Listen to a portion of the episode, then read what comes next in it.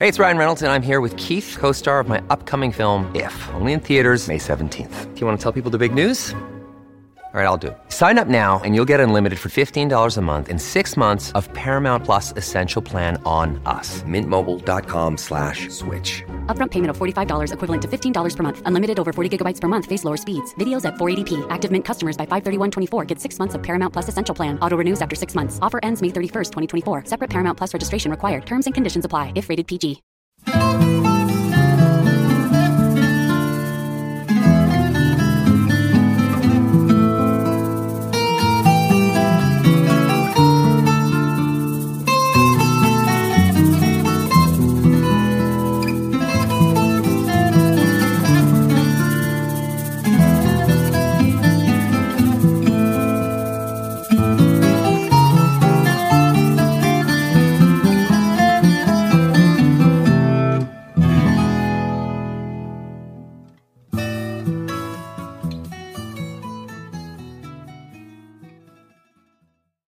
Bienvenidos y bienvenidas a una nueva edición de Archipiélago Histórico. Mi nombre es Ramón González Arango López y ahora mismo tengo por segunda ocasión al doctor Michael González Cruz. ¿Cómo está todo?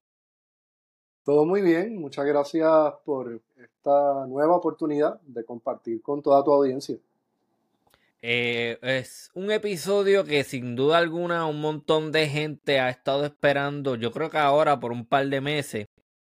Este básicamente sería la segunda parte del episodio que tuvo que ver con todo lo que es eh, la lucha armada por la independencia de Puerto Rico, intrigas políticas y clandestinaje.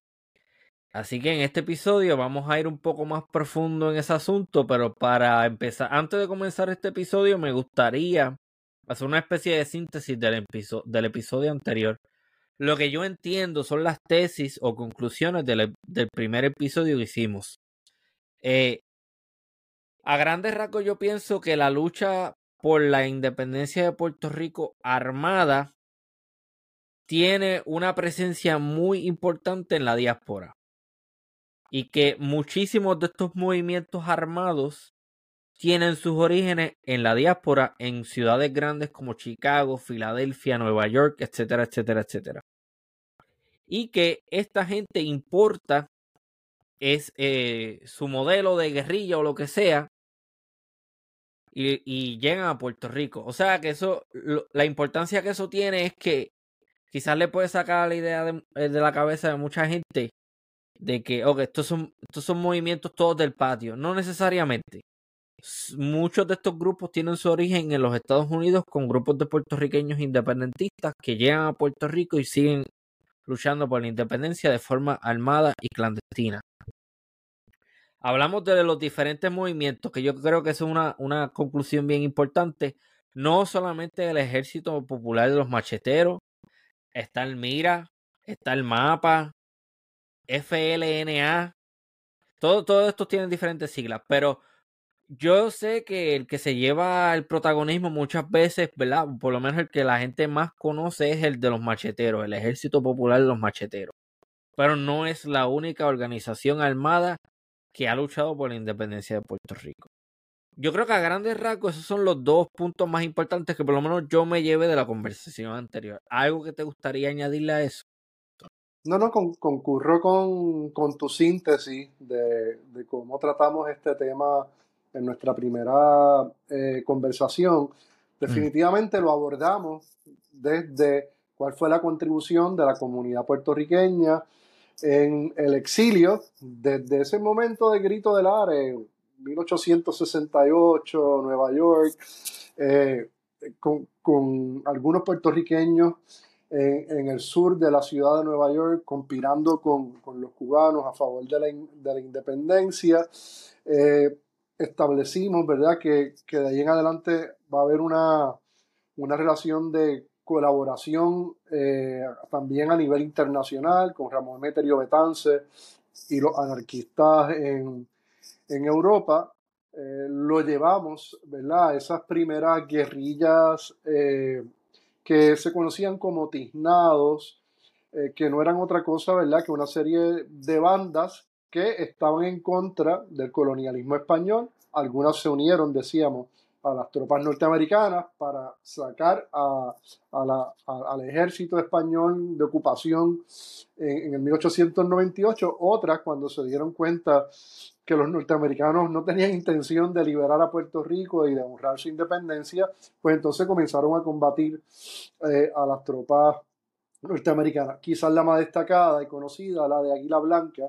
Y habíamos mencionado que, que René Pérez, Calle 13, estaba trabajando un producto ¿verdad? De, cultura popular, una película con la Sony, donde iba a destacar eh, este personaje. Lo cierto mm. es que eh, Filiberto Gedaríos, en algunas de sus entrevistas, ha confirmado que el nombre de los macheteros eh, surge de una de esas bandas de tiznados, de, de rebeldes que combatieron la invasión norteamericana en el, en el 1898, 1900, que también fue conocida como la de los macheteros.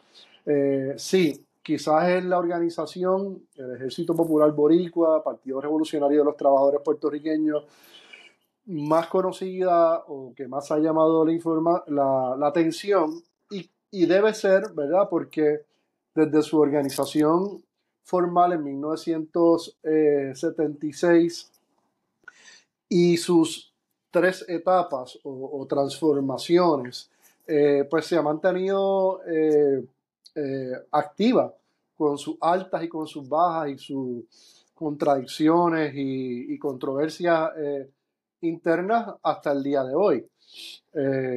tan, tan cerca como el año 2000, 2016, el, el FBI, el Tribunal eh, eh, Federal en Puerto Rico, estaba eh, ordenando a una serie de, macheteros como José Segarra Parmer, Orlando González Claudio, el hermano menor de, los, de, de Norberto y de Abelino, y al compañero Norberto Cintrón Fiallo, que se sometieran a unas pruebas de ADN eh, si no, serían eh, ¿verdad? encarcelados por, por, desacato.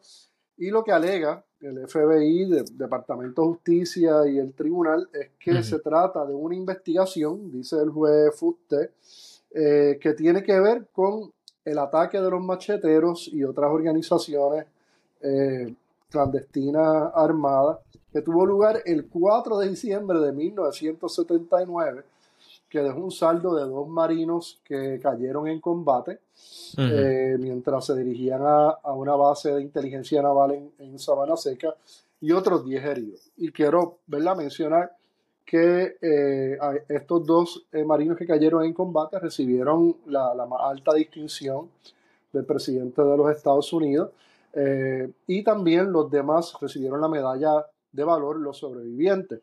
De tal forma que en este sentido el gobierno de los Estados Unidos reconoce eh, eh, este acto como un acto eh, de guerra, ¿verdad? Y no como un acto de, violencia improvisado. Se trata, en efecto, de un ataque político-militar de una organización como los macheteros y otras organizaciones que participaron, los voluntarios, que, que, decidieron en represalia de lo que ellos consideran fue eh, el asesinato de un activista pacifista eh, asesinado en, en, Tallahassee, en una cárcel federal en la Florida, después de haber participado en unas protestas eh, por sacar la Marina de Vieques en, en el 79. Y, y, confirma ¿no? este estado beligerante, este estado de, de, guerra que es producto de la relación colonial que, que el pueblo puertorriqueño eh, lleva eh, eh, relacionándose de, esta forma colonial con los Estados Unidos hace 125 años. Ajá. yo hablé sobre este episodio junto con una persona de la diáspora, un puertorriqueño. Voy a mencionar su nombre. Él me dijo que había mucha actividad revolucionaria, por así decirlo, en Connecticut. Y que él me dice que hay muchísima gente de esa área, muchísimos puertorriqueños, que estaban de alguna manera, creo que había un partido PSP también, tiene una participación en Conérico, no estoy seguro, algo así me comentaron. Pero él me dijo que él, él, ha sabido de gente que, con la que él ha hablado, que, que estaba para esa época por allí, que se tuvieron que ir del estado, porque el FBI estaba por el área y estaban, estaban siendo estudiados y había todo tipo de investigación. O sea que más evidencia de que la independencia o de que la lucha armada por la independencia de Puerto Rico o la lucha por la independencia de Puerto Rico en general no solamente está limitada a los límites territoriales de Puerto Rico. O sea que eso a mí me pareció muy interesante y yo me hice la película en la mente de esta gente de los años 70 en Connecticut, estos puertorriqueños de alguna manera haciendo su parte. Y que de momento, espérate, no, esto está muy caliente aquí. Déjame, déjame irme para Florida, déjame irme para otro lugar un ratito y después regresamos. Eso me pareció un dato bien interesante y bien curioso. Este, no sé qué más me puedes decir sobre eso, porque me gustaría darle énfasis a ese, a esa participación de la diáspora. Bueno, Hartford, eh, Connecticut fue eh, escenario de una de las acciones político-militares más dramáticas del de el, Ejército Popular Boricua Macheteros, que fue la expropiación de 7.2 millones de dólares de eh, un depósito de la Wells Fargo en, en Hartford, eh, Connecticut. y que dicho sea de paso, uno, uno de los eh, protagonistas de, ese, eh, de, esa, de esa actividad ¿verdad? político-militar fue Juan Segarra Palmer, puertorriqueño eh, criado en Puerto Rico, pero que estaba realizando estudios de Government Studies en Harvard.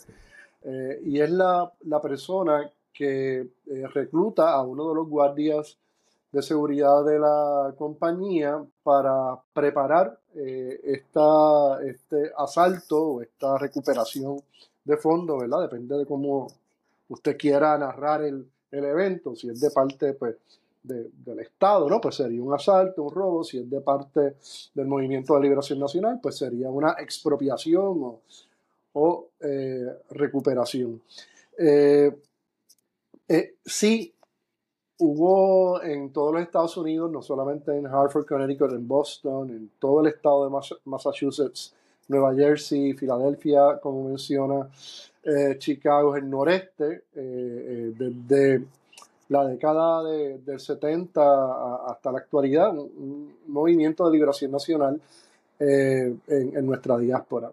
Pero, como habíamos comentado en la conversación anterior, Chicago, que tiene un paralelo con la migración puertorriqueña de la década del 50, obreros no diestros que van a la fábrica, eh, también se había convertido en, una de estas grandes comunidades.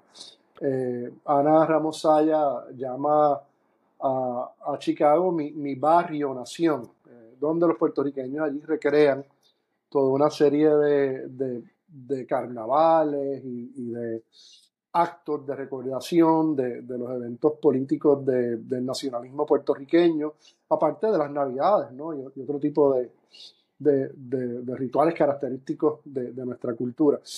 Eh, el PCP tuvo en, entre 1972 y 76 aproximadamente un brazo armado clandestino eh, que fue dirigido eh, como, como, como líder eh, político-militar por el compañero Ángel Agosto, que a su vez era el secretario de Asuntos Obreros del Partido Socialista puertorriqueño.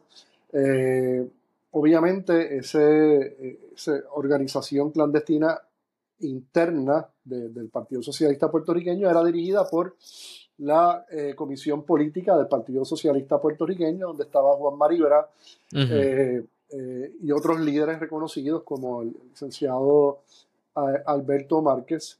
Y Ángel Agosto se separa en, este periodo del 76 al 78 y él en una, en una de sus obras y en una conferencia que tuvimos en el Colegio Mayagüez en el 2005, eh, nos relató que en ese periodo se había comunicado con Filiberto Río, donde se fundó la revista Pensamiento Crítico, que podemos ver eh, eh, que mientras... Sé quién es.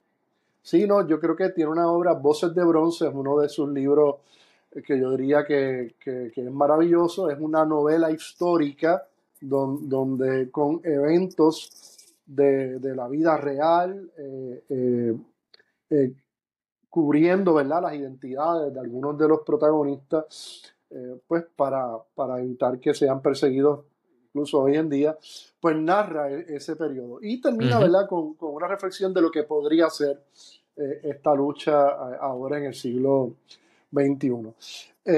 esta organización se se estima que, llegó a tener más de 300 eh, cuadros políticos militares entrenados, pero cuando el Partido Socialista puertorriqueño decide seguir la línea prosoviética eh, eh, en América Latina y el Caribe, donde la solidaridad, la solidaridad internacional estaba enfocada en aquellos partidos políticos electorales que estaban en, ese proceso de elegir eh, eh, parlamentaristas, incluso candidatos a presidentes eh, en, la región, pues este, parte de este grupo se separa. Dicho sea de paso, habíamos mencionado que el Ejército Popular Boricua comienza a organizarse en el 1976 con aquellos miembros del MIRA, y el MIRA fue la organización Movimiento fundada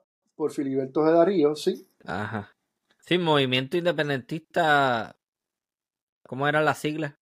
Revolucionario Armado. Hay un libro bellísimo que es este que estoy presentando aquí, de Álvaro Rivera, donde él documenta eh, la, transformación de Filiberto Darío eh, como músico, como joven migrante, en un guerrillero urbano eh, entrenado en Cuba y eh, los debates que había en esta época entre aquellos independentistas que eran pro-soviéticos, leninistas, pro-chinos, como los del Partido Socialista Obrero, los que eran más nacionalistas revolucionarios, eh, como Filiberto Ojeda Río. y es, una, una, belleza del libro, él utiliza las carpetas para, para extrapolar, ¿verdad? Eh, eh, información desconocida de esta época y también entrevista eh, a, dos miembros de El Mira, uno de ellos Joaquín García Maya, que también había sido miembro del, del M26. y esto me lleva a aclarar un, un, asunto, y es que desde antes de, del triunfo de la Revolución Cubana, mucho antes de que eh, la revolución cubana se convirtiera en un, en un Estado eh, dirigido por un partido único comunista, los puertorriqueños ya se habían relacionado y se habían solidarizado con el movimiento para derrocar la dictadura de Fulgencio Batista. Y en mis investigaciones recientes he encontrado que hasta Daniel Santos compuso una canción eh, dedicada a los guerrilleros en, en la Sierra eh, maestra eh, diferente de, la que era la canción oficial de, del M26, pero era la más popular y era, bueno, era de Daniel Santos, era la más conocida en, la radio eh, cubana. Y Alberto mm. Márquez, que era descendiente de hacendados en, en, hormiguero, hacendados cafetalero, que estudió un año en el Colegio de Agricultura y Artes Mecánicas y, también hizo el primer año del programa del, del ROTC, de, la reserva de oficiales eh, eh, de, eh, universitarios ¿no? del ejército. Él, él, antes de entrar a la universidad, aún siendo estudiante de, high school, que de hecho terminó como Filiberto a, los, a los 16 años, una gente muy inteligente, eh, había colaborado con SM26 a, distribuir acá el periódico de, del movimiento contrabatista, eh, a, a, vender este, sellos y, distintivos, insignias, a reclutar gente eh, que, que, apoyara en Estados Unidos eh, y, que fuera a Cuba, ¿no? a, unirse a, ese movimiento amplio eh, en contra de la dictadura de Batista. Eh, y esto ocurre antes de que la, de la FUPI se organizara en 1956, antes del triunfo de la revolución. Y otra persona que menciona Álvaro Rivera, eh, que, que Gonzalo Cabaza, participó del M26 en Nueva York con Filiberto Geda Río y también participó del M26 en la guerrilla, antes del triunfo en el 59. El caso de Filiberto es que él se une al M26 en Nueva York, eh, eh, dirigido ¿verdad? por Pelegrín García, que había sido un líder estudiantil de la, de la huelga del 48. Este, déjame hacer un comentario particular que te va a parecer bien curioso. Ese personaje de apellido Cabaza, ¿cómo se llama? Eh, Gonzalo Cabaza. Ok yo conozco a un familiar de esa persona. Ah, qué bien. Y es doctor en historia del Centro de Estudios Avanzados de Puerto Rico.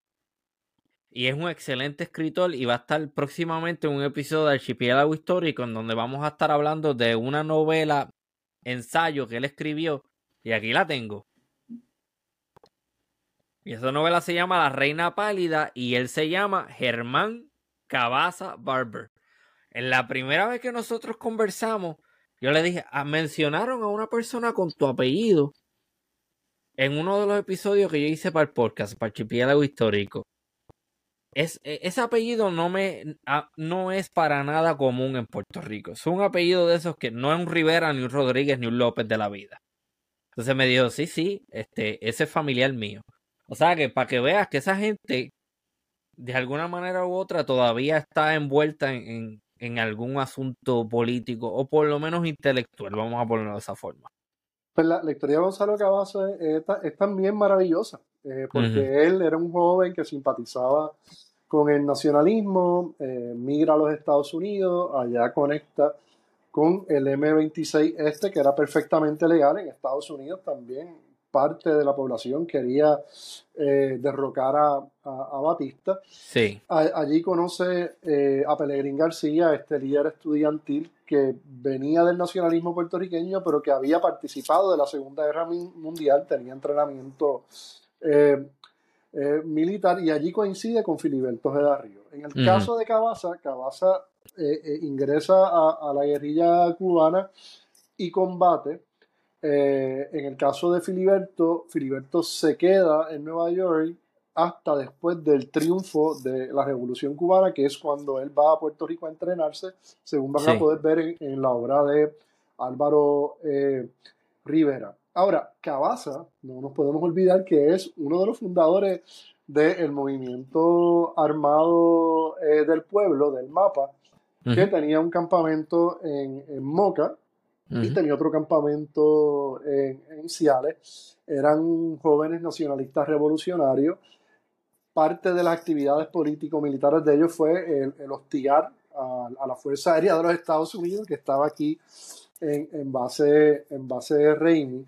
Y el, el día que, que, la policía de Puerto Rico interviene en su campamento, uno de los jóvenes guerrilleros cae eh, en combate y otros 10 son arrestados y al día siguiente, eh, el gobernador Luis Muñoz Marín eh, anuncia que habían identificado otros 28 miembros de esta guerrilla. O sea que a, veces pensamos que se trata de 3, 4, 5, 6 personas, ¿verdad? Eh, enfocados en, un solo lugar, ¿verdad? Pero aquí vemos que están con operaciones en, en, Aguadilla, Ciales, se menciona de unos talleres que ellos utilizaban en, el pueblo de Vega Baja, Bayamón. Y, Gonzalo Cabaza es, una persona que yo espero que, el pariente y autor de este libro también quiera, quiera estudiar. Él tenía unas fotos, incluso Gonzalo, eh, en su uniforme con su distintivo del, del M26. Ahora bien, ¿qué ocurre? Que Alberto Márquez, ¿no? pues se traslada a San Germán, termina de estudiar ciencias naturales en, en San Germán y, pasa en el 59 a la Facultad de Derecho en, en Río Piedras. En ese momento pues se da el triunfo y se gradúa de nuevo, eh, eh, muy joven, creo que a los 21 o 22 años, si no me equivoco, eh, y se va a combatir la, la contrarrevolución que, oh, sí. que, que, ocurre, que lo, lo, estuvo discutiendo uno de tus invitados recientemente. Gilberto Arias. Correcto. Y, y, pues allá a las órdenes del comandante Almeida, es entrenado eh, como, como guerrillero, ¿verdad? Para combatir a estas guerrillas que, como bien sabes, eh, eh, estaban de acuerdo con el derrocamiento de Batista, pero no estaban de acuerdo con el establecimiento de un régimen socialista en, en, Cuba.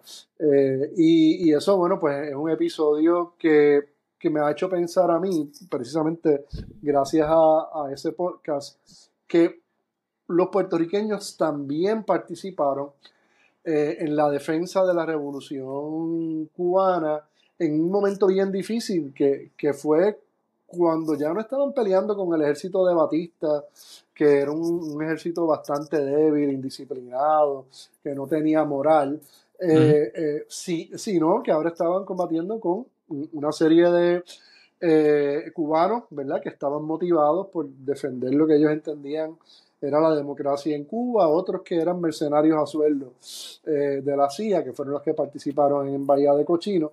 Y lo mismo va a ocurrir eh, en Nicaragua, donde hay muchos puertorriqueños que van allá por solidaridad y en, y en misiones pacifistas, académicas y de salud, pero hay otros que se unen eh, a la defensa de la revolución después del triunfo en contra de los operativos de, de la CIA para debilitar esa, esa joven revolución. La cuestión es que Alberto, Alberto, Márquez también está en esa línea nacionalista revolucionaria de Pelegrín García, de Gonzalo Cabaza, de Filiberto Geda Río, pero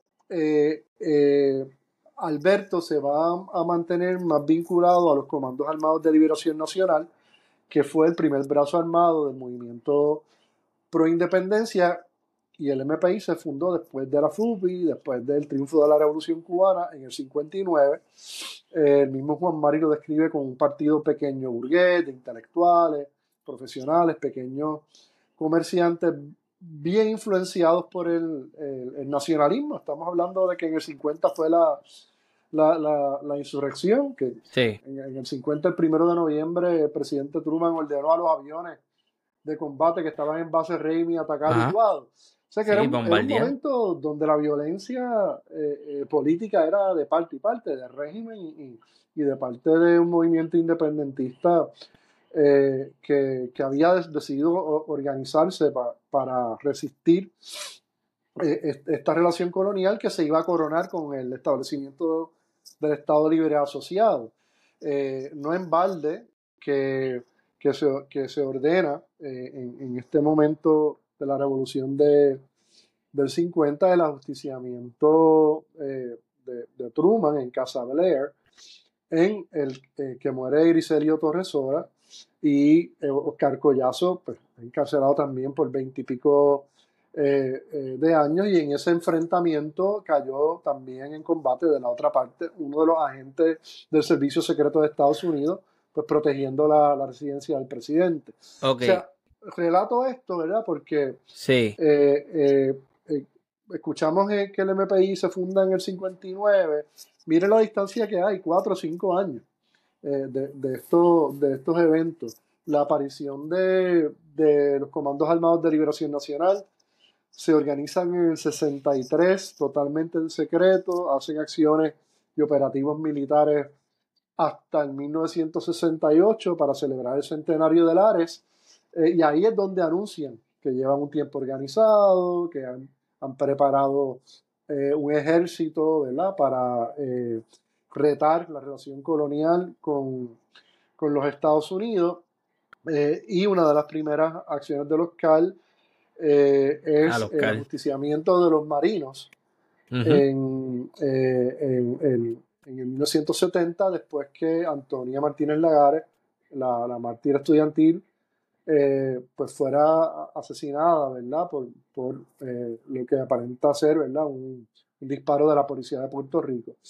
Eh, así que es un periodo bien violento, que, de, que pasó del, del nacionalismo albisuista, que se parecía mucho al nacionalismo irlandés, del, del, ejército republicano irlandés, que eh, se compartaba como, como, un ejército regular, que, que, que, tomaba Jayuya, que tomaba Utuado, que intentaba tomar la, la, fortaleza, este, ese tipo de, de, maniobra, a lo, lo, que sería la lucha armada y clandestina, que va a tener unas características, eh, digamos, de mitad del siglo XX en adelante, de, de las guerrillas eh, urbanas, ¿verdad?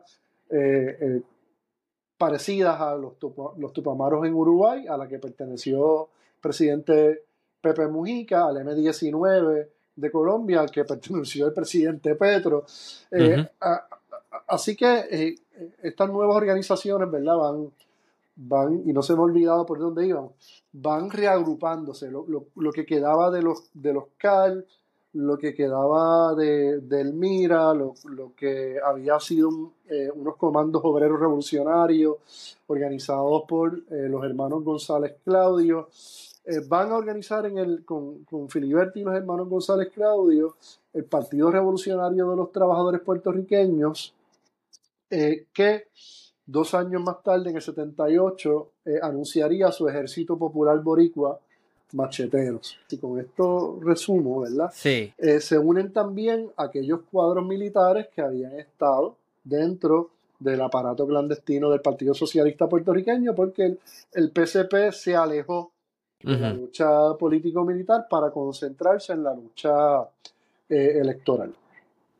Ok, entiendo. Mira, hay unas cosas que, que hay que, me gustaría expandirlas un poco porque se supone que antes de que este episodio salga ya yo haya publicado otro eh, con un arqueólogo cubano, Otlanger de Lara. Este, y en ese episodio él está haciendo unas excavaciones que yo creo que ya a estas alturas las debió haber terminado en una batería española en la costa de Matanza. Y lo interesante de esa batería militar española es que tiene varios periodos de ocupación. Primero son los españoles, naturalmente, y los criollos. Después es Batista y después es este, utilizada por lo que sería este, después post-revolución. Que eso de la revolución a mí me gusta retarlo un poquito porque a los cubanos y particularmente a los que son afines con los eh, con, con Castro y con los ideales, ellos hablan de una revolución que continúa y yo soy partidario de la idea de que la revolución termina en el 59 con la victoria. Pero nada, eso sería, qué sé yo, quizá un debate para otra ocasión. El punto es que en Cuba no necesariamente está más que el M26 y me, me interesaría saber si el apoyo puertorriqueño se volcó a más de una organización y no solamente al M26 porque había un directorio este, revolucionario y habían distintas organizaciones este, obreras y estudiantiles que también tomaron armas y estaban peleando en contra de Batista. Que eso sería interesante abordarlo y, explorarlo. Eh, no, es un tema de estudio también eh, que, no se ha explorado. Estoy seguro que, los amigos que están haciendo su trabajo de investigación para el bachillerato, maestría, doctorado, podrían interesarse en este asunto a diferencia de cuando yo hice mi trabajo sobre el nacionalismo revolucionario y, la lucha armada en que se publicó en el 2006, ahora abunda eh, los materiales a través de la página eh, con la que yo colaboro, que es el Centro de Documentación de los Movimientos Armados, cedema.org, una página que ya tiene más de, más de 15 años, que no solamente recoge eh, documentación de los movimientos, de todos los movimientos puertorriqueños armados, sino de toda América Latina eh, y el Caribe. Y otra página muy interesante que se llama Coabey, que me, parece que son jóvenes eh, que recientemente han terminado sus maestrías y doctorados en el Centro de Estudios Avanzados, eh, donde han depositado documentos eh, disponibles ¿no? de los macheteros, los voluntarios, los CAL. y te quería hablar hoy de uno de esos documentos que ellos han publicado, que se llama Las normas de funcionamiento clandestino. Es un documento de los macheteros del 15 de mayo de 1990. O sea, Filiberto acaba de, regresar al clandestinaje después de eh, eh, eludir la vigilancia a la que lo tenían sometido con un grillete eh, electrónico. Y, ya, ya hay un, hay un documento donde se está analizando las fortalezas y debilidades, triunfos y fracasos que, que había tenido el Partido Revolucionario eh, de los trabajadores y el EPB eh, machetero, eh, precisamente, ¿verdad? Porque se suscitó una división entre ambas dimensiones de, la misma organización y ellos han publicado este documento que lo, que a mí me parece genial del mismo es que no está enfocado en, en las divisiones personales o ideológicas que hubo en el momento, sino en cómo ellos iban a lograr. Esto es como una segunda etapa de los macheteros, del 90 al 2005, estos 15 años, eh, en los que eh, Filiberto Ojeda Ríos es el responsable general de cómo ellos eh, van a desarrollar estructuras clandestinas, seguras, comunicaciones que salvaguarden las identidades y seguridad de todos los miembros y colaboradores de, la eh, organización. Y es un, es un, manual, es un manual de cómo se realiza el trabajo clandestino, eh, eh, muy similar al de los Tupamaros o a los documentos del M19 en Colombia y, otras organizaciones que han tenido ese carácter político-militar más urbano. ¿verdad? Porque vi que el otro día invitaste a, a Genaro Abraham un episodio espectacular. Voy a tener que escucharlo varias, varias veces porque sabemos que las guerrillas eh, colombianas de mayor duración, las FARC y el ELN, pues tuvieron un origen rural, campesino, eh, y eh, pues se han concentrado más en, esa geografía de, pues, de, que corresponde a su realidad nacional, ¿no? Y ese no fue el caso de Puerto Rico. Así que este documento que pueden ver en Coabey, que se llama Normas y Funcionamiento Clandestino, del 15 de mayo de 1990. Ahorita lo, ahorita lo discutimos porque lo que estamos haciendo en, esta conversación es que ya hablamos un poco de cuál es el origen de los macheteros. Sí. En 1976 al 78, esa reagrupación que hubo. Ya te marqué, ¿verdad? Que en el 90 hay otra etapa que después de que Filiberto cae en, en, en combate, y eh, es un error decir que lo, que lo asesinaron, ¿verdad? Quizás usted puede decir que fue un asesinato político, pero Filiberto era responsable general de un, de un ejército, fue entrenado para esto, eh, cumplió a tiempo completo estas funciones, él no era un reservista o una persona que hacía esto, ¿verdad? Por, porque era un aventurero, ¿no? Eh, y, él cae en combate como el, como el comandante en jefe de, eh, de, su tropa. y después de eso vamos a ver que, hay una reorganización de los macheteros en la actualidad, que tan cerca como en el área del 2022, el PRTP eh, Macheteros y el EPD Macheteros, el Sitio Popular Boricua, anunciaron su reunificación y ahora tienen un nuevo perfil, ¿verdad?, que apuntan a que, a que eh, la organización tiene un carácter ideológico más socialista, ¿verdad? Y menos, y menos nacionalista. Simplemente quería hacer el comentario de que esa fundación de, los macheteros en el 76 por poco no ocurre. Porque yo escuché el dato de que a Filiberto Ojeda Ríos lo invitaron a participar en la expedición de Che Guevara en Bolivia. Y él dijo que no.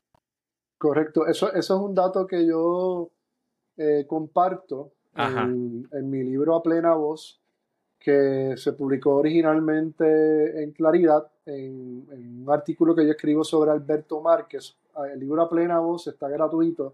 Te escribe mm. A Plena Voz, Michael González, y, le va a aparecer. Eh, un artículo que, se tituló Alberto Márquez, Maestro y Militante, en la que se, revela en la voz de Rafael Cancel Miranda que en efecto Filiberto fue invitado por el Che Guevara a participar de la expedición en, Bolivia.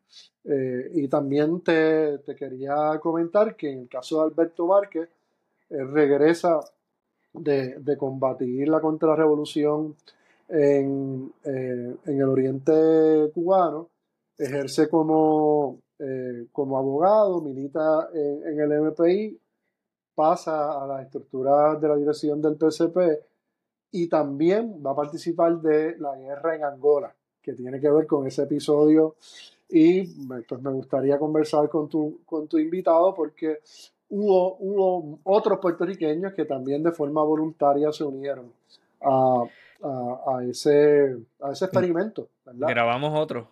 y es completamente sobre Angola, así que te lo voy a enviar. Eh, y, y, esto me ha llevado también, ¿verdad? Porque es que uno no termina nunca de investigar, uno descubre ángulos nuevos.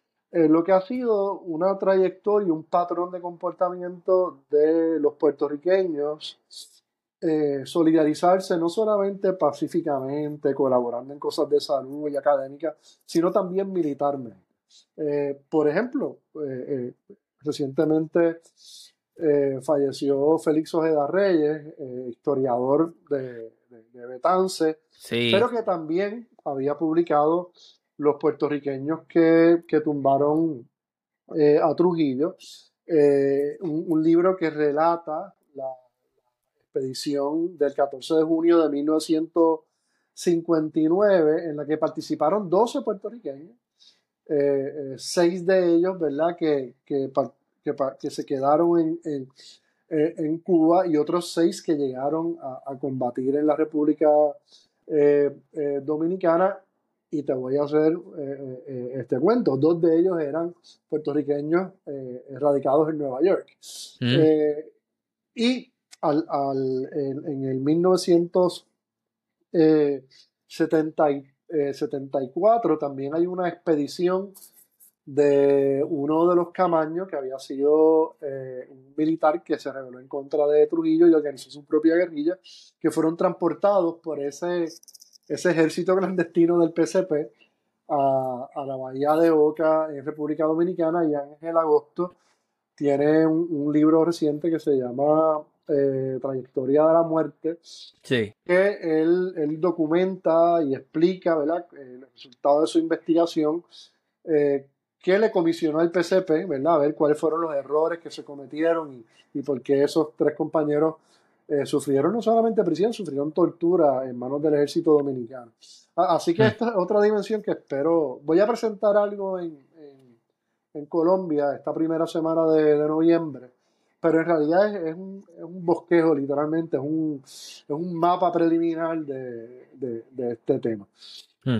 Eh, pero nada, ¿qué ocurre? Que en, en, este periodo de los macheteros, que es bien conocido, del, del 78 digamos, hasta el 1988, eh, eh, que es cuando tienen lugar el, proceso judicial en que los macheteros se dividen, ¿verdad? Eh, ya estaban divididos por, razones gerenciales, administrativas, de cómo se debía invertir ese dinero recuperado en, en, Hartford, Connecticut, que tú mencionaste. Algunos de ellos entendían que, que debería eh, dedicarse mayormente a respaldar las revoluciones nicaragüenses, salvadoreñas, eh, otros a, la organización de un partido obrero socialista desde la, desde la fábrica, los comercios, las zonas industriales. Eh, otros entendían ¿verdad? Que, que debía ser mayormente para la infraestructura, la logística, las casas de seguridad, los vehículos, las armas, la tecnología para inteligencia. Y además eh, siempre estuvo en, la organización ese, ese, equilibrio, desequilibrio en si iban a tener un, perfil más nacionalista revolucionario que no desembocara en un proyecto eh, socialista. Eh. sí. This episode is brought to you by Reese's Peanut Butter Cups. In breaking news, leading scientists worldwide are conducting experiments to determine if Reese's peanut butter cups are the perfect combination of peanut butter and chocolate. However, it appears the study was inconclusive, as the scientists couldn't help but eat all the Reese's. Because when you want something sweet, you can't do better than Reese's. Find Reese's now at a store near you. Eh, y eso pues eh, sabemos que, que también eh, contribuyó a, a, a, esa división. Y uh -huh. finalmente, ¿verdad? Como lo han documentado también estudiantes del Centro de Estudios Avanzados, que algunos de ellos eh, eh, decidieran enfrentar juicio desde que fueron citados al gran jurado y admitieran la culpa y, y fueran sentenciados, ¿verdad? A, a, través de un proceso de, de negociación, pero son igual de revolucionarios, ¿verdad? Cada, cada cual en ese momento pues tiene que velar por su propia supervivencia y aquellos, ¿verdad? Como Filiberto, eh, eh, Colón Osorio, eh, Antonio Camacho Negrón, ¿verdad? Y otros macheteros de, del EPB machetero que decidieron pues no colaborar en, en, nada.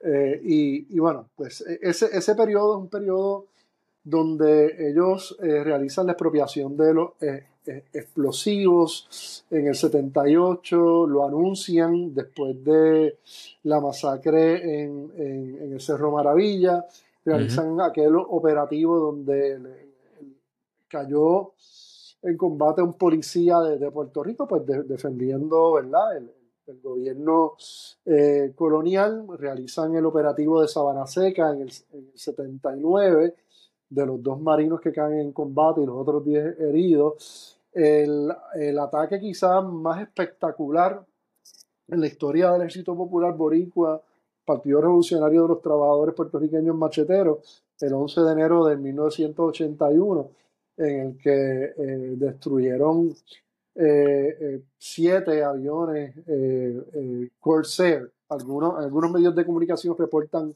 hasta nueve aviones porque otros dos también sufrieron daños y quedaron inservibles. Este, y, y, y, y, esa acción en particular la realizaron en solidaridad con los movimientos de liberación nacional centroamericanos, eh, eh, en particular y públicamente a, a favor del, del, Frente Farabundo Martí para la Liberación Nacional en El Salvador. Ajá. Curioso que ahora tengamos un presidente que haya pertenecido al, al, Frente Farabundo eh, Martí, eh, eh, ¿verdad? Político, eh, también es un, es un, hombre joven como nosotros, pero que Nayib viene Bukele. de esa tradición, Nayib Bukele, con sus contradicciones, sus luces y sus sombras, pero también viene de, de, ¿verdad? de una militancia radical. Y también se, el, el,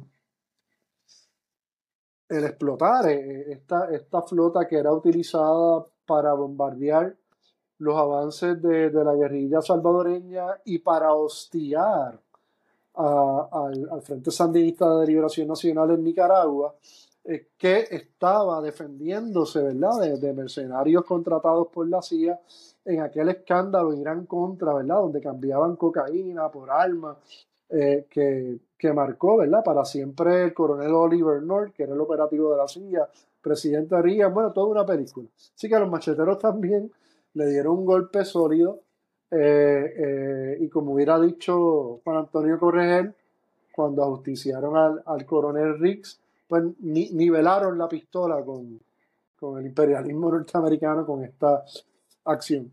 Sabemos que, que eh, obviamente se, se, produjeron otros eh, operativos que, que, que, nunca van a ser eh, públicos de abastecimiento, de, eh, de ajuste de, de, de, cuentas, ¿verdad? Con, con las autoridades, uh -huh. los ataques a, a, con cohetes al edificio del FBI, al Tribunal Federal, al, al equipo de inteligencia y comunicaciones eh, en el Yunque. En contra de la, de la Marina de Guerra y, del FBI en Puerto Rico.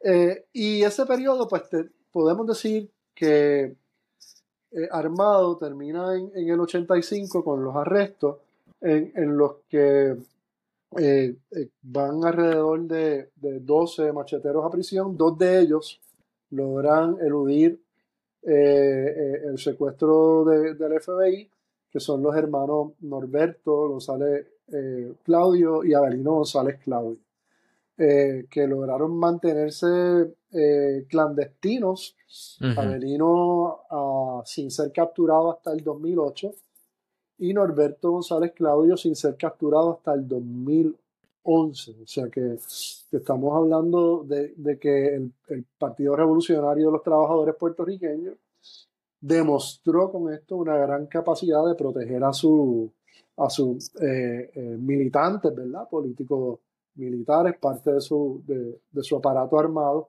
Eh, y, como dije, ¿no? La, la, organización pues ahora ha venido a, reunirse, ¿verdad? Con, un perfil más de defensa de, la clase trabajadora, de, la lucha obrera, una, una, crítica abierta, ¿verdad? A lo que es la economía de libre mercado capitalista, una, una apuesta al socialismo del siglo XXI, ¿verdad? Que tiene como eje a la, a la revolución venezolana y eh, pues tiene que parecernos eh, una incógnita, una buena pregunta de investigación, cómo es que después de 40 años eh, en Puerto Rico todavía tenemos organizaciones eh, políticos, militares, clandestinas, a pesar de estar bajo el, aparato de inteligencia quizás más poderoso del mundo, con el presupuesto que, no lo iguala ninguna nación y con las múltiples agencias que surgieron también después de el, 9-11 del 2001, Homeland Security, toda la tecnología que, ahora les permite compartir hallazgos ¿no? para ser más efectivos en, sus investigaciones. Lo que sí sabemos, y es una buena noticia, que, que después que el FBI obligara, el, Departamento de Justicia, ¿verdad? El FBI son los policías de, federales, ¿no? Eh, el, el, Departamento de Justicia obligara a, a estos compañeros como Juan Segarra Palmer, Orlando González Claudio y, Norberto Cintrón Fiallo a realizarse estas pruebas, pues no ha radicado ningún cargo. Eh, así que eh, entendemos que también ellos han hecho eh, su, su, labor revolucionaria de una manera pues muy, muy disciplinada, ¿no? y eso me lleva a los documentos que quería discutir contigo hoy, ¿verdad? Que es ese eh, esas normas de funcionamiento clandestino del 15 de mayo de 1990, que está ahí en la página de Coabey, en, la que eh, comienzan los macheteros diciendo que su concepción de lucha es una de tipo clandestina.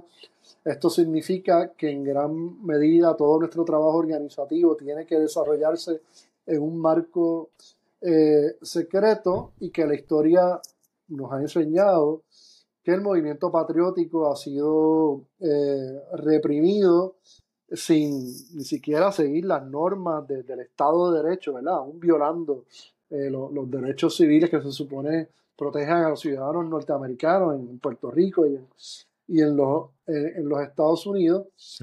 Y que la mayoría de los macheteros eh, funcionan, viven, trabajan en en, legalmente en un ambiente de trabajo y en unas comunidades como las de cualquier otro eh, puertorriqueño y que al mismo tiempo que son buenos padres y madres, eh, líderes eh, académicos, obreros del medio ambiente, de las comunidades, este, pues tienen esta militancia clandestina, ¿verdad? Que deben de profesionalizar. Y este documento tiene que ver, ¿verdad?, con, superar los errores eh, producto de, la indisciplina o de la indiferencia eh, eh, de, a, las normas de seguridad que produjeron los arrestos de, de 1985 y en esta reorganización del Ejército Popular Boricua Machetero reconocen que ya para 1990 la tecnología utilizada era mucho más sofisticada que la que se utilizó en contra de los nacionalistas y de la que se utilizó en la década de, del 70 contra las primeras organizaciones armadas que ya hemos discutido en, en esta conversación. Sí. Y el documento va dirigido a, a que los miembros de los macheteros internalicen eh, la, la, la, vida clandestina con normalidad, sin llamar la atención, sin distinguirse, ¿verdad? Por tener un discurso aguerrido o confrontativo, ¿verdad? En sus lugares de trabajo, en sus comunidades, sino todo lo contrario, que, que puedan eh, eh, en armonía, ¿verdad? Eh, ser, ser parte de, de, la vida común y corriente. Y me parece que lo lograron, ¿verdad? Entre, entre 1990 y el, y el 2005.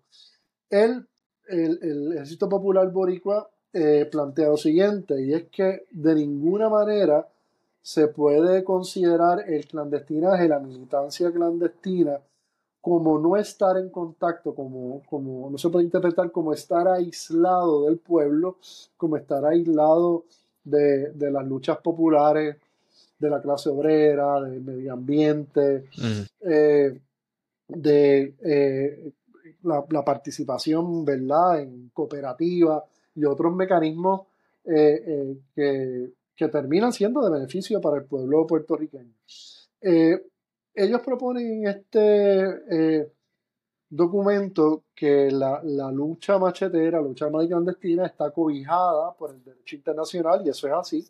Toda nación que ha sido colonizada y que ha sido sometida eh, política y militarmente a, un, estado de indefensión tiene el derecho de, de rebelarse contra esas autoridades políticas y militares. Y aquí vale la aclaración, ¿verdad?, de que no se trata de, una organización terrorista que su interés es atacando a la población civil eh, como, como un blanco, ¿verdad? Vulnerable, presionar al gobierno, presionar a los medios de comunicación, como hemos visto en, en, las experiencias de otros países, ¿verdad? Que, que, termina siendo una lucha terrorista que no tiene el apoyo de, del pueblo y elabora muy bien, ¿verdad? Eh, la necesidad de, que se sea respetuoso ¿verdad? De, del pueblo puertorriqueño, incluso de aquellos que no piensan como los macheteros y que aún dentro del independentismo se eviten tener eh, debates y diatribas ideológicos ¿verdad? Que, que, nos separen de esos otros independentistas que utilizan la, la lucha pequeño burguesa, liberal, por la vía electoral, de los que están organizados en, grupos eh, socialistas, organizándose dentro de los sindicatos, de los que usan la, lucha pacifista, como ocurrió en, en Vieques. Y eh, después de esas aclaraciones, en este documento se detalla cuáles son los medios de comunicación clandestinos de los macheteros en este periodo y en este documento disponible en, eh, en ¿verdad? En la página de, de se eh, explica eh, minuciosamente cómo se realizan las señales para comunicarle a otro miembro de la organización que es necesario tener un encuentro, una reunión personal que ya se ha determinado el lugar y la hora, ¿verdad? y que con esa señal, ¿verdad? Se sabe cuál es la fecha, de acuerdo al color de la marca que se, que se utilice. Eh, también se explica el uso de buzones en caso de tener que compartir materiales, eh, escritos, herramientas, obviamente armas, eh, de tal manera, ¿verdad?, de reducir el contacto personal para, para evitar la detección de, de quiénes son los miembros de la organización, sobre todo cuando se trabaja con evidencia material, que es lo que ellos llaman el, uso de, los buzones, y las normas de, los encuentros personales en lo que eh, aún usted conozca en la vida pública a, los compañeros con los que se reúnen, no debe dirigirse a ellos por su nombre, no debe identificarlos con sus familiares o personas de confianza, no debe revelar cuál fue el lugar de, eh, de reunión y en algunos casos incluso hasta disfrazar su identidad con capuchas y otros medios para, para independientemente de la confianza que exista entre los macheteros, ¿verdad? se tenga menos información y así proteger esta, estas estructuras compartimentadas. Eh, describe también cómo se organizan las reuniones, que empieza con un minuto conspirativo, estableciendo cuál es la leyenda, es decir, cuál es la explicación en caso de que llegue alguien de manera improvisada y que tengamos que explicarle por qué estamos allí, pues estamos organizando una fiesta, estamos organizando eh, eh, el Día de Reyes, ¿verdad? día favorito para los macheteros también, o si llegaran las autoridades para intervenir, quién destruye los documentos, si alguien tiene que salir huyendo, ¿verdad? Eh, cómo lo va a hacer y a dónde va a ir, ese es el minuto conspirativo y como cualquier otra reunión de negocio, ¿verdad? Una agenda, los informes de progreso, cuáles son las tareas pendientes y eh, termina, ¿verdad? Eh, planteando, ¿verdad? Que en caso de que sean capturados, eh, se deben mantener en, silencio y confiar en que la organización va a ofrecer eh, representación legal eh, para enfrentar estos procesos mm. legales, ¿no? judiciales que estarían enfrentando. Me parece que, este documento, que ya había dicho, se parece mucho a, a, los que podemos leer de los Tupamaros o del M19 en Colombia también demuestran la, que a través de la experiencia eh, de los macheteros ellos habían logrado convertir en una disciplina eh, académica, científica, el, el, trabajo clandestino. Obviamente somos seres humanos, se cometen errores, eh, como Filiberto lo plantea en, en este documento, el, el, el FBI, las agencias represivas están todo el tiempo eh, trabajando eh, eh, en, operativos, ¿verdad? Para dividir al independentismo, para explotar esas diferencias ideológicas que existen, explotar las diferencias personalistas y los egos, ¿verdad? De, los militantes de, todas las organizaciones, no solamente de, la, de las clandestinas. Y también tiene un presupuesto infinito para el desarrollo de nuevas tecnologías que, que los ayuden. pero lo que nosotros podemos controlar es nuestra conducta, es nuestra disciplina, eh, es respetar las normas de, compartimentación y, de esa forma eh, pues ellos han demostrado ¿verdad? que han sido capaces de evolucionar y adaptarse a, los nuevos retos. El otro documento se llama Proyecto para reglamentar las responsabilidades en las estructuras. Me está curioso que, que esté fechado 6 de mayo, porque si recuerdan, el primer documento del 90 fue del 15 de mayo. Eh, y este está fechado para el 6 de mayo del 2004. Yo tengo una explicación tentativa a esto, y es que en, precisamente en este documento sobre las estructuras se establece el ritmo de las reuniones de la Asamblea Nacional, de las reuniones de la Dirección Nacional, de la Dirección del Comité Ejecutivo, de las diferentes áreas de trabajo militares, de inteligencia, logística, de organización. Eh, así que estamos hablando de, una organización que sí tenía unos planes permanentes, ¿verdad? De, formación y de crecimiento de, sus militantes. Y parece que eh, a final de semestre es donde se están sometiendo, ¿verdad?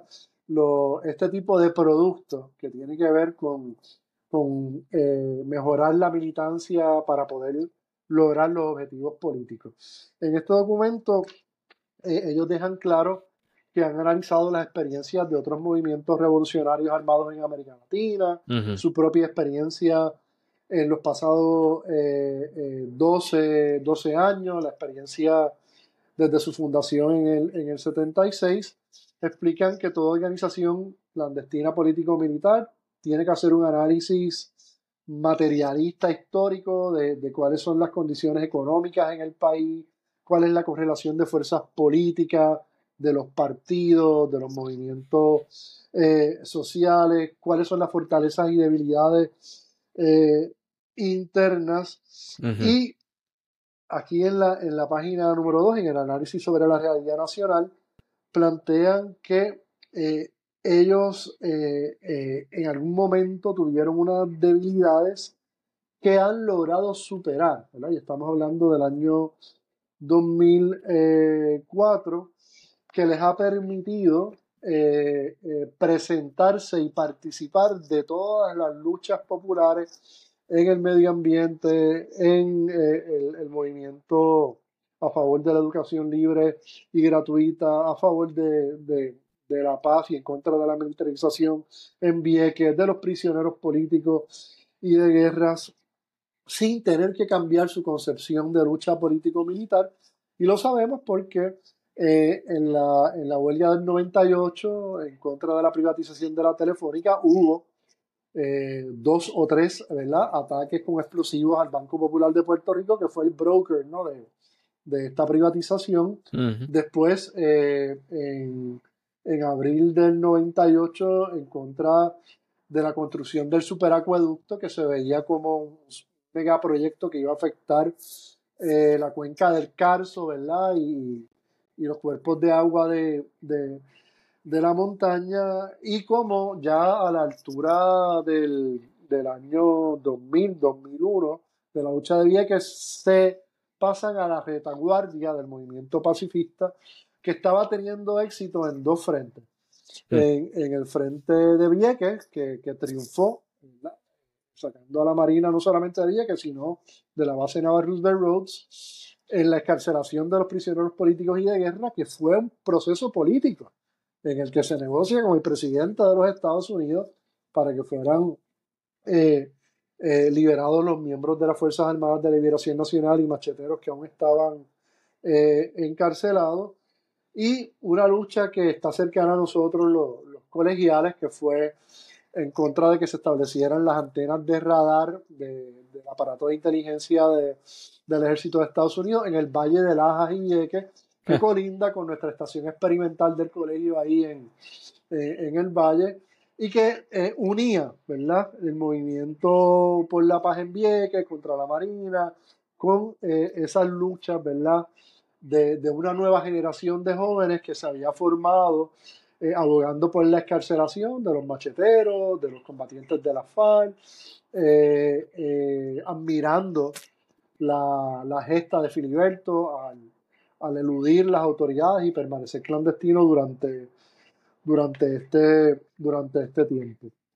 en el 2009, los macheteros publican un comunicado conjunto en el grito de Lares, comunicado conjunto del Partido Revolucionario de los Trabajadores Puertorriqueños y el EPB, el Ejército Popular Boricua Machetero, haciendo un llamado a eh, la unidad al interior de, del independentismo.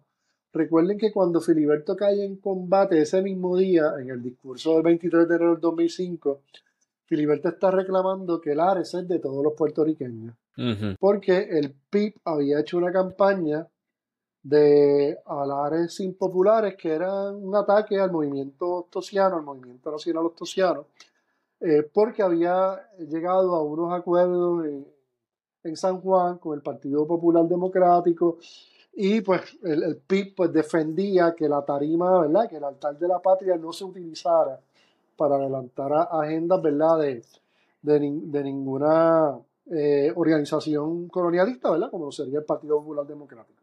Pero Filiberto llamaba, ¿no? A, a, que esos debates no se llevaran eh, eh, allí.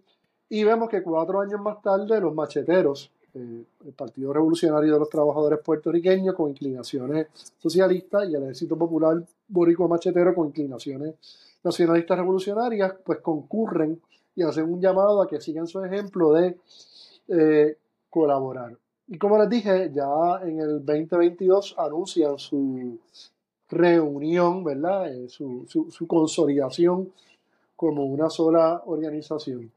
Esto no está exento de, como eh, les había mencionado, que, en el año 2006, después de la caída de Filiberto en combate, varios compañeros fueron eh, hostigados por el FBI, sus casas allanadas, entre ellos Alberto Cintrón Fiallo, Liliana Lavoy, que son los portavoces de la coordinadora caribeña y latinoamericana de solidaridad con los pueblos y representan a Puerto Rico en el Foro de Sao Paulo y, en otros encuentros internacionales eh, y, han logrado. Eh, ese vínculo con, el movimiento revolucionario internacional. Después de, esos allanamientos se da eh, el arresto de Abelino en el 2008, él se presenta, se defiende en el tribunal, se declara culpable y llega, y llega a un acuerdo, por una sentencia que, cumplió y en el caso de Norberto González en el 2011, ¿verdad? También eh, se declara culpable y eh, cumple con una sentencia que, fue acordada, siempre aclarando que sus acciones estuvieron motivadas por la descolonización, que son combatientes de una organización político-militar que lucha por, por la independencia. Y bueno, pues ahora habrá que ver, ¿verdad?, qué, qué rumbo eh, decide tomar eh, el Partido Revolucionario de los Trabajadores Puertorriqueños, Ejército Popular Boricua Macheteros. Ok, básicamente todavía están por ahí, para la gente que todavía tenga dudas.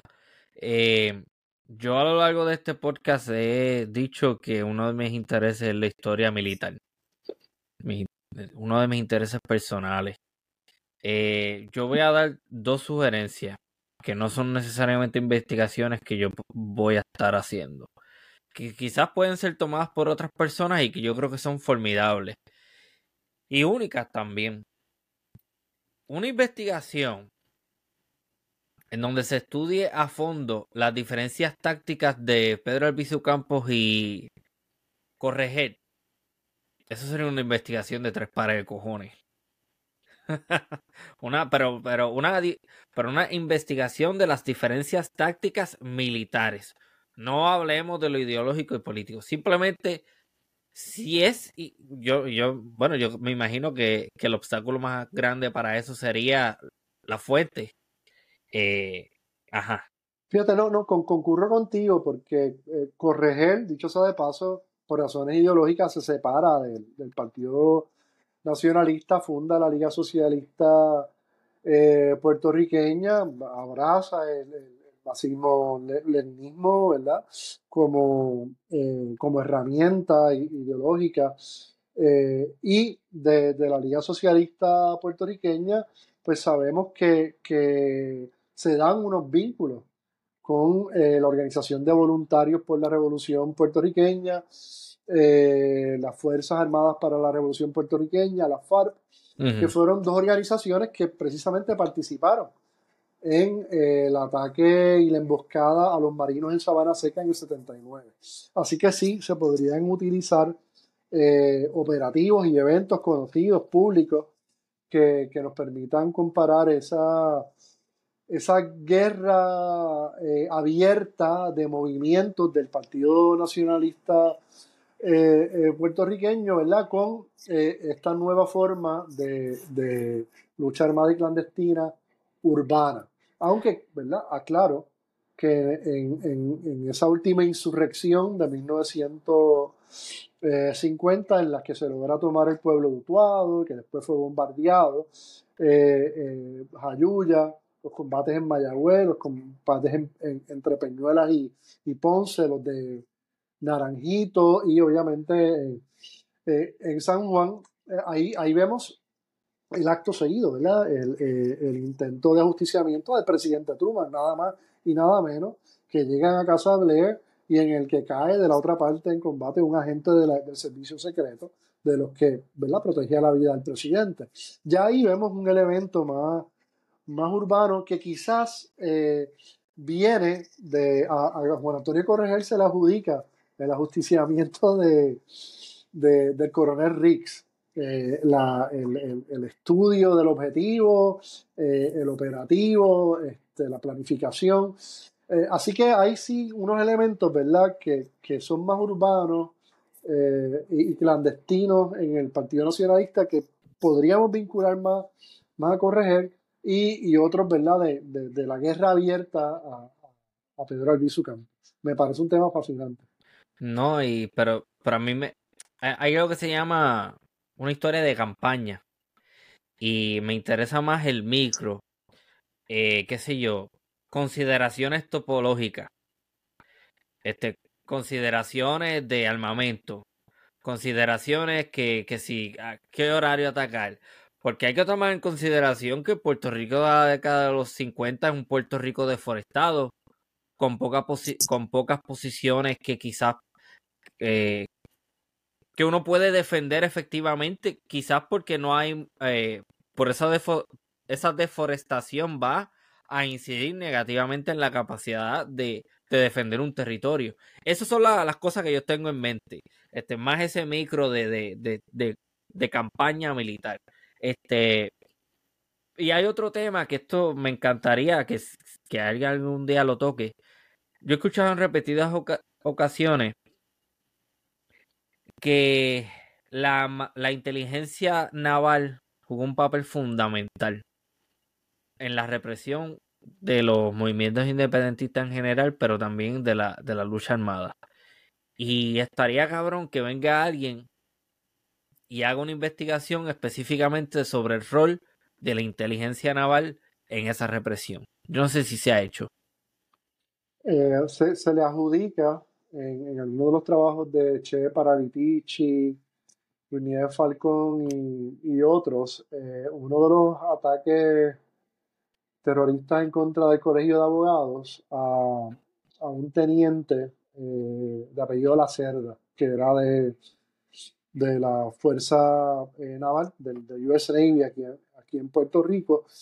Y lo que sí te puedo confirmar es que hay una cooperación eh, planificada entre los diferentes cuerpos de, eh, de inteligencia con, con, sus limitaciones y con sus celos también entre unos y otros. Eh, pero cuando vemos la, las carpetas del Partido Socialista Obrero, que es otra de las organizaciones bien poco estudiadas, que se concentraba más en la región noroeste de Puerto Rico, incluso en, el aparato de inteligencia y seguridad de, de la base aérea, de, de, Rainy, este, había cooperación con, la, con el FBI, con la policía eh, de Puerto Rico.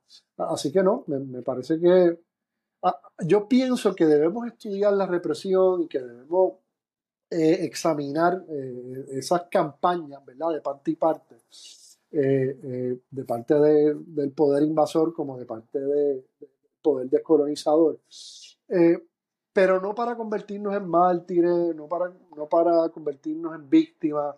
Yo pienso que ese, ese un poco... Ese es otro problema. Eh, eh, ha, sido, ha sido el error, ¿verdad?, de, de, algunos productos. Yo trabajé en la investigación de, de la película Filiberto, eh, muy bien lograda por el sociólogo y cineasta Freddy Marrero, que, que también contó con la, la dirección de eh, eh, Tito Otero, eh, que fue el productor de Betance, otro documental exquisito, en, que la película está riquísima, las fotos que se consiguieron de la infancia, las entrevistas a sus familiares, a los músicos con los que él colaboró, toda la fotografía, parece una película, no parece un documental de estos eh, eh, históricos pesados, ¿no? Sin embargo, al final se le da un papel protagónico al proceso judicial, a los abogados, terminan diciendo que, que él estaba tocando trompeta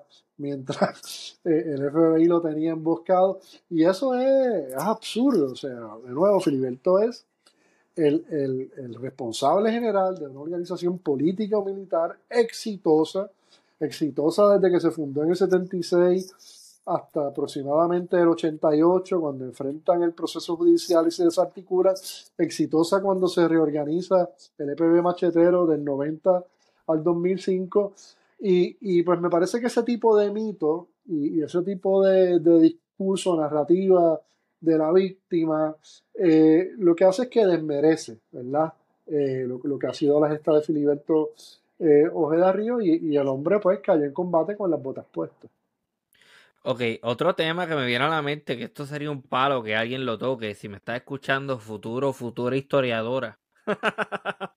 Eh, el papel de los inmigrantes cubanos luego de la, del triunfo de la revolución cubana en la represión hacia los movimientos independentistas en Puerto Rico, porque sabemos que los, los cubanos que se fueron de Cuba y se establecieron en Puerto Rico, muchos de ellos salieron bien encojonados, naturalmente, por las razones que sean, y participaron de forma indirecta y directa en la represión del independentismo puertorriqueño y la motivación de mucho de esto era que el miedo de ellos era que Puerto Rico se convirtiera en, otra Cuba.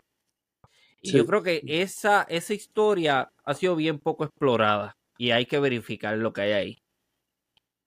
Mira, eh, Raúl Alza eh, Marreza, me parece que es su, otro apellido, eh, que es de una generación de exiliados cubanos que eh, propuso eh, la solidaridad con el pueblo cubano, que propuso la, el, intercambio académico, cultural, a, través de viajes y, de eventos, eh, podría, ¿verdad? El trabajo de él tiene un libro precisamente que es sobre los ataques terroristas, ¿verdad? Que, que, que ellos fueron víctimas, ¿verdad? Como cubanos solidarios con, con la revolución y otros, y otros eh, proyectos independentistas como la, impresora nacional, el periódico Claridad, los, locales, ¿verdad? De, la, de las misiones del MPI, eventualmente del PCP. Eh, así que eh, Raúl Alzaga me parece que, que, ampliamente ha documentado ese, ese evento. Aquí también hay un asunto que no podemos obviar y no podemos pecar de ingenuo y es que los estados son los estados, ¿verdad? Eh, eh, y, tanto el gobierno de los Estados Unidos ha utilizado y ha manipulado, ¿verdad? las buenas intenciones, el coraje eh, de, diferentes grupos políticos para, para mantenerse en el poder y, para mantener el control y para derrotar a, a sus adversarios. Eh, y ha ocurrido eh, eh, en, ambos lados, ¿no? También hemos visto, ¿verdad?, cómo, cómo se le atribuye a la Revolución Cubana haber fundado el movimiento armado puertorriqueño y eso no es así. Como te expliqué, ya los puertorriqueños éramos parte del M26 antes del triunfo de la revolución, antes de que se organizara el actual Partido Comunista Cubano eh, de Cuba y en eso Alberto Márquez siempre fue muy, muy claro, ¿verdad? Y ahí tenemos la historia de vida de Pelegrín García, de, Gonzalo Cabaza, de Joaquín García Maya, eh, de Filiberto Ojeda Ríos, ¿verdad? Este, eh, obviamente, va, va, si, vamos más atrás, vemos que hay una tradición desde el siglo XIX con, con, Antonio Valero Bernabe, que que combatió en, en, lo que llaman la revolución independentista de España cuando Napoleón la invadió y él era un joven oficial recién iniciado, ¿verdad? Lo que llaman la, la revolución eh, independentista española y después se va en el 1821 a México a luchar por la independencia de México y cuando ve que allí eh, el liderato independentista quería instituir una especie de monarquía, dice, me voy de acá y se une a, a, a, Bolívar y, Bolívar dice unas palabras hermosísimas de Valero, dice, desde de, que lo vi me di cuenta que, que era de, eh, de, los nuestros, ¿verdad? Por su apariencia, su disciplina, lo que me comentaron, ¿verdad? Los, los,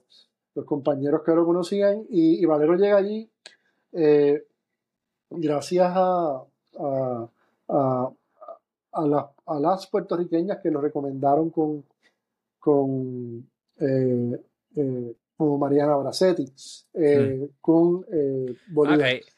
Hay un revuelo alrededor de Mariana Bracetti en esto, una controversia ahí, que si ella no fue la que hizo la bandera, que fue una mayagüezana, no me acuerdo el nombre, dos Heavides, es que sí, no, no, pero hay una controversia y yo no sé qué ha Euclides, quedado. Euclides, Euclides. sí, sí, este, estuve, en la, estuve en la presentación de, Harrison en, San Germán, que auspició la Academia de Historiadores de San Germán. A mí me parece que, de nuevo, cuando investigamos, el mundo no es perfecto, el, ser humano comete errores, hay errores de interpretación de los hechos. Hoy en día, con toda la tecnología que tenemos, a veces es peor por, por la difamación, ah, por las noticias falsas, este, por, las presiones de grupo, ¿no? y Y en este momento, quizás por el contrario, ¿verdad? Al final del siglo XIX, era muy probable que, que, más de una mujer puertorriqueña eh, confeccionara la bandera de Lares. Otra controversia que hay es la forma y los colores. Pues mire, había más de 25 comités revolucionarios que se comunicaban a través de mensajes secretos. Las probabilidades de que tuvieran una interpretación distinta de cuál era el azul que iban a usar o el rojo, o de dónde iban a ir los rectángulos, si, horizontales o verticales. La bandera de Lares que ocuparon los españoles, que está en el Alcázar, en el Museo Militar en la ciudad de Toledo, Quiero a todos los puertorriqueños que cuando vayan a Madrid vayan al Alcázar, que había sido una fortaleza militar eh, musulmana, ¿verdad? Los madrileños y la gente de Toledo de, que esa es la, ciudad emblemática de las tres culturas. Allí hay eh, arquitectura judía, arquitectura musulmana. Yo te diría que la mayoría, siempre hay su, ¿verdad? sus extremistas en todas partes del mundo. Pero allí en el Alcázar está esta bandera que es distinta a la que nosotros tenemos en el Museo de Historia y Antropología de la Universidad de Puerto Rico. Ah, de nuevo, yo no creo que se trate de que alguien eh, miente o tergiversa, sino de que, de nuevo, eh, eh, la distancia, la interpretación de los mensajes, y pues bueno, qué bueno, porque eso, eso es lo que nos hace académicos, eso es lo que nos hace científicos, la duda razonable, el poder investigar, la capacidad de llegar a nuestras propias conclusiones. Eh, y por eso siempre doy referencia, mire, vayan a la página de, de CEDEMA, del Centro de Documentación de los Movimientos Armados, vayan a la página de Coabey, léanse el libro de, eh, Álvaro, Álvaro Rivera, de y Filiberto. Eh, te había recomendado el de Lucila Irizarri, de los Comandos Armados de Liberación Nacional, un libro bellísimo en el que ella documenta la, formación de los Comandos Armados de Liberación. Si ella escuchar esto, está invitada. Y, y termino con esto. Eh, William Guillermo Morales Correa. Eh, ¿Lo puedes alejar un poquito para... Ahí está, un poquito más para arriba. Ajá, William Morales Correa. Ahí está. Escribió sus su memorias, sus historias de vida, desde la sombra a la luz, pasajes de mi vida, publicado por la Casa Editora de Puerto Rico, que es la que dirige el compañero y amigo Ángel Agosto, eh, que está publicando electrónicamente la revista Pensamiento Crítico, donde relata su formación precisamente como migrante puertorriqueño discriminado eh, en, el sistema público de educación de la ciudad de Nueva York, su admiración por el nacionalismo, por, por los Young Lords, la necesidad que él vio junto a otros de organizar un movimiento guerrillero urbano en la diáspora para enfrentar el discrimen, el abuso policiaco, la, eh, la represión contra el independentismo en, Puerto Rico, cómo eso lo llevó a, en, un accidente que tuvo confeccionando un explosivo a ser detectado, a, a, estar encarcelado en una prisión hospital de la que se escapó eh, hasta poder eh, llegar clandestinamente a México. Como en México eh, eh, a pesar de su condición de haber perdido los dedos y quedar mutilado eh, la boca, sirvió como uno de los, de los entrenadores de, de lo que era el, el, embrión del Ejército Zapatista de Liberación Nacional. O sea, de nuevo, los puertorriqueños hemos estado colaborando y participando, no solamente ideológicamente, teóricamente, solidariamente, eh, con, con, otros movimientos revolucionarios, sino también en la práctica. Eh, eh, y pues ese es otro área que me gustaría explorar y te agradezco siempre mucho este espacio que, que me permite después retroalimentarme de los comentarios que te hacen a ti, de los que me llegan directamente a mí, porque estás en todas partes. Estás en YouTube, estás en Spotify, este, en, en ¿verdad? También promocionas, que yo creo que es tu principal eh, salida, ¿verdad? En las redes. A mí me encanta. Eh, y te, lo agradezco mucho. Entonces, seguiré escuchando y, viendo y compartiendo así interactivamente con, tus invitados y tu audiencia. Gracias, gracias. Este, recientemente me enteré de que tengo un par de detractores, o sea que eso es bueno. Pues eso significa que estamos, estamos tocando una, estamos tocando una llaga, estamos, sí. José Martí decía que que si triste es no tener amigos, eh, eh, es, es desgraciado no tener enemigos. Dice, Coño, es me gusta. desgraciado. ¿no? Sí, no, te voy a enviar la cita. Eh, Me encanta. sí, no, José Martí siempre estuvo inclinado hacia la amistad, eh, era capaz de darle un- una rosa blanca a su peor enemigo, pero también sabía que cuando uno tiene eh, enemigos es porque uno está haciendo las cosas bien, uno está haciendo, ¿verdad? Eh, las cosas de buena fe, diferentes, no estás imitando a nadie, Sí, este, estás llegando a otra audiencia y, Sí. y, pues nada. No, y- para adelante, para adelante. quiero hacer la aclaración. Yo no estoy buscando controversia ni nada por el estilo. Yo cuando hago los comentarios que hago los hago genuinamente, honestamente. Que a veces soy mordaz, claro que sí. Pero muchas de las cosas que yo digo las hago porque de verdad las pienso así. A mí no me interesa ni el sensacionalismo, ni llamar la atención necesariamente para, para obtener mayor audiencia y nada por el estilo. Aquí la gente sabe que lo que yo voy a decirle es porque lo pienso y, y siempre hay una posibilidad de que yo cambie mi, mi posición o mi forma de pensar sobre determinado tema. Otra cosa que a mí me gustaría puntualizar y qué bueno que mencionas los libros al final, Archipiélago Histórico de ninguna manera se postula como un sustituto de lectura. Es bueno que escuche los episodios de Archipiélago Histórico para por lo menos tener una base de, de un tema, pero No, nunca vamos a claro, sustituir en los libros. Claro, claro, claro. Y, y eso lo, lo, lo admiro de tu parte porque a veces las nuevas generaciones como que sienten este desprecio por esa tecnología milenaria, ¿verdad? Ahora mismo yo me estoy quedando sin batería y sé que tenemos que quedarnos un minuto más conectados para terminar, eh, pero eso no pasa con un libro. Exactamente. Nada, tengan, tengan cuidado con los videos sensacionalistas cortos de historia. Mucho cuidado con eso. Nada, con eso las dejo. Muchísimas gracias, doctor Michael González Cruz, por haber participado de esta edición de Archipiélago Histórico. Muchas gracias. Bueno, seguiremos en contacto y esto ha sido una nueva edición de Archipiélago Histórico. Hasta la próxima.